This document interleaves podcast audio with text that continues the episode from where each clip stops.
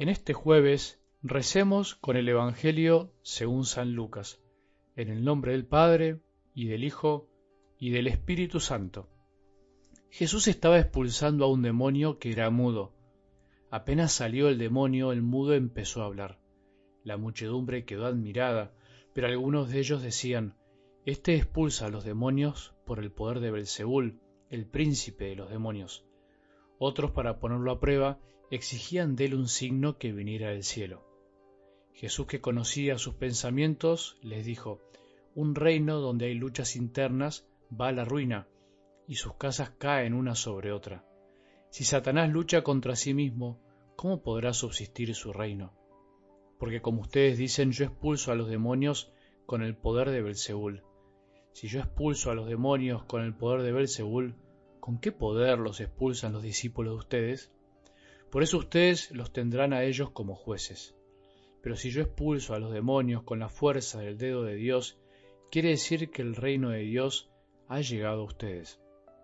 Cuando un hombre fuerte y bien armado hace guardia en su palacio, todas sus posesiones están seguras. Pero si viene otro más fuerte que él y lo domina, le quita el arma en la que confiaba y reparte sus bienes. El que no está conmigo está contra mí, y el que no recoge conmigo desparrama. Palabra del Señor.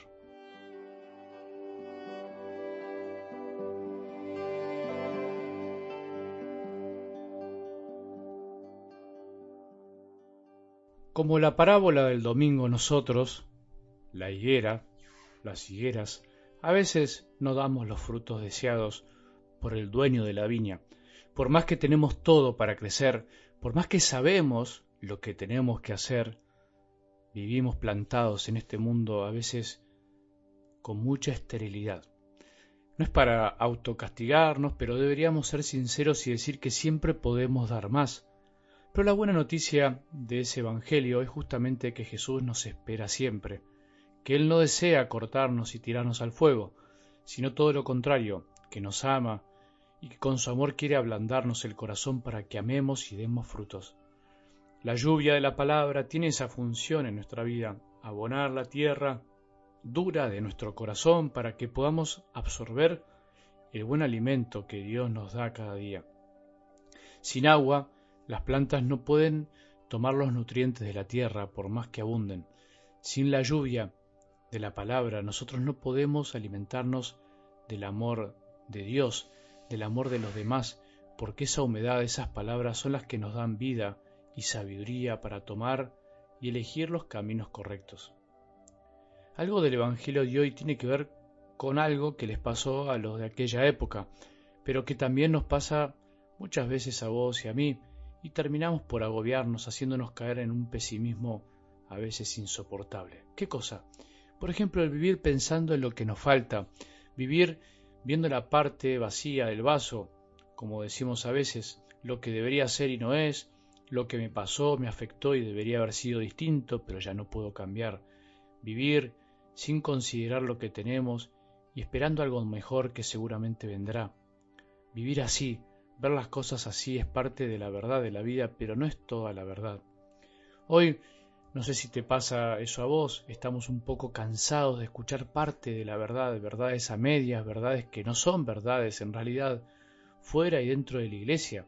Verdades a medias porque en realidad son ideologías, y cuando una ideología quiere ser la única verdad, termina por matar a la verdad con mayúscula que es una persona, Jesucristo. Somos capaces de matar por nuestra supuesta verdad, incluso en nombre de la verdad.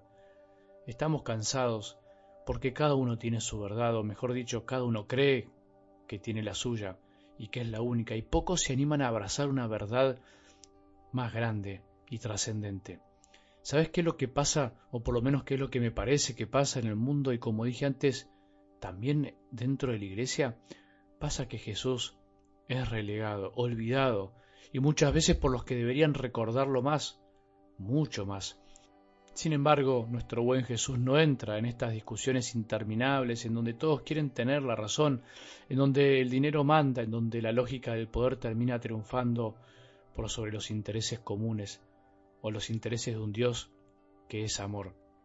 Todos hablan de verdades, pero se olvidan de una verdad mucho más verdadera, que es Jesús, camino, verdad y vida.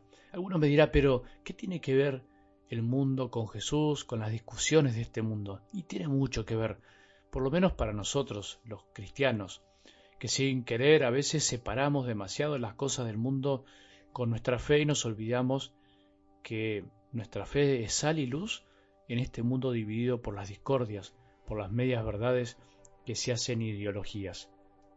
En la escena de algo del Evangelio de hoy se pone de manifiesto los pesimistas de siempre, los mala onda, como decimos por acá, que buscan siempre el pelo en la leche, la quinta pata al gato, porque las ideas les nublan el corazón.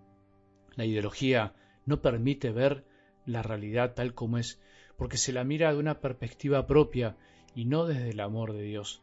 Estos hombres, en vez de reconocer el bien que hacía Jesús, fueron capaces de decir semejante barbaridad, o sea que Jesús hacía el bien, pero con el poder del demonio, algo absurdo como lo que nos toca ver cada día. No solo no veían la parte llena del vaso, sino que imaginaban algo malo dentro del vaso, no veían lo bueno, algo que a veces es mucho peor. Seamos cristianos, seguidores e imitadores de Cristo, aunque a muchos no les guste usar esa palabra, la de imitar. Seamos conscientes de que debemos parecernos a Él. Luchemos por dejar de dividir y buscar lo malo en lo bueno, o de ver solo lo malo cuando hay mucho de bueno.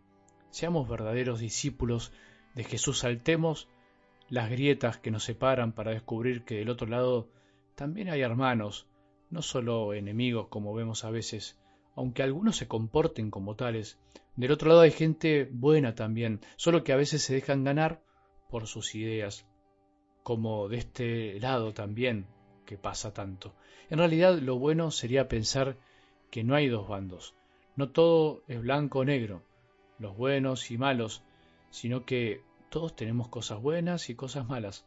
De nuestro corazón brotan las buenas inspiraciones del Espíritu Santo y las malas inclinaciones con las cuales nacemos y vamos alimentando con nuestras malas elecciones.